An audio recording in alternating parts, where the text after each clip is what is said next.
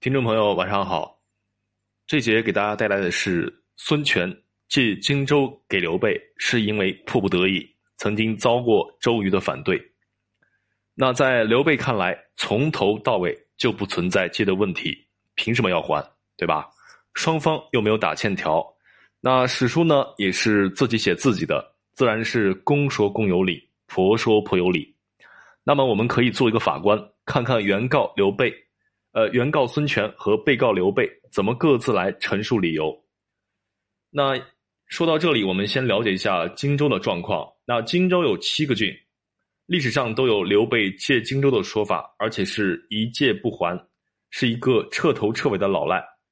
孙权呢是赔了夫人又折兵，好心没有得到好报，是一个令人同情的受害者。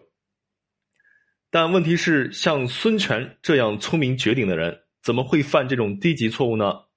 因此，现在也有人认为，所谓的借荆州是东吴苦心编出来的剧本，替自己到处击鼓鸣冤，把刘备推到了不义的一方。那刘备不承认借荆州，是因为当时荆州有七个郡，分别为南阳、南郡、江夏、武陵、长沙、贵阳、零陵。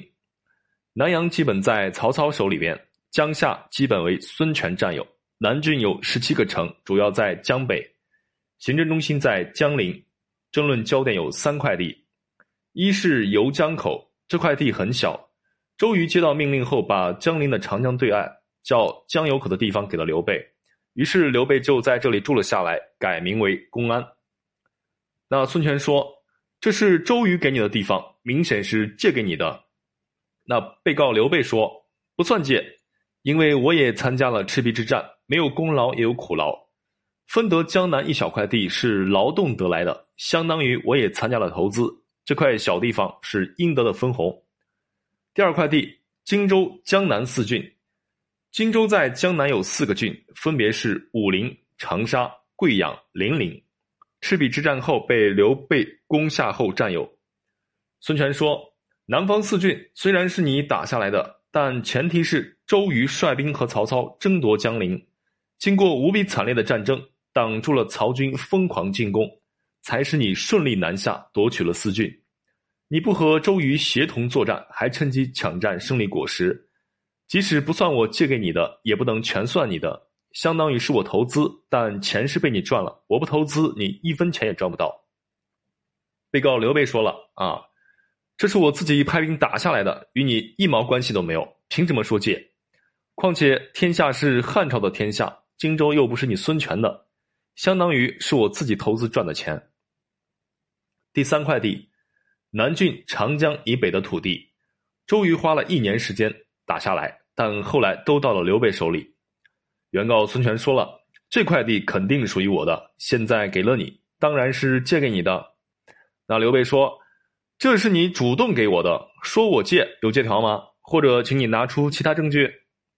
这块地何时到刘备手里的？是以什么样的方式到刘备手里的？历史记载都很含糊，说明双方当时没有明确的约定，这给刘备有了申辩的空间。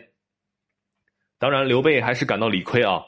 如果你看这些觉得乱七八糟、搞不明白，不要紧，只要简单的算一笔账就清楚了。赤壁之战以前，刘备是个逃兵，相当于已经破产。孙权是主力，击败了曹操，是主要的投资方。事后，孙刘赚钱了，最大的利润就是荆州，但绝大部分却被刘备拿走了。孙权几乎什么也没有得到，这让孙权大受刺激。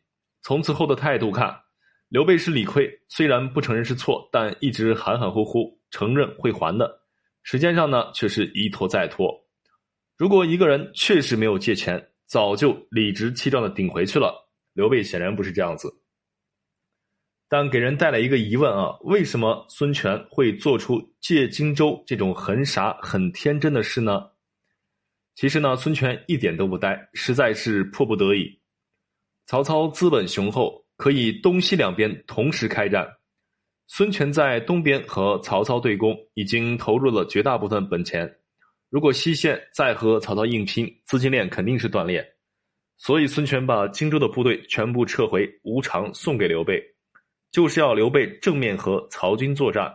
孙权在西边可以长长松一口气，这就是孙权虽然吃了亏，但当时不吭气的原因。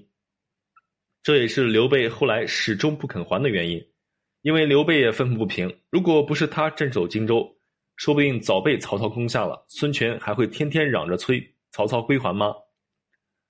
那当然啊，双方开始并没有翻脸，刘备呢也比较低调。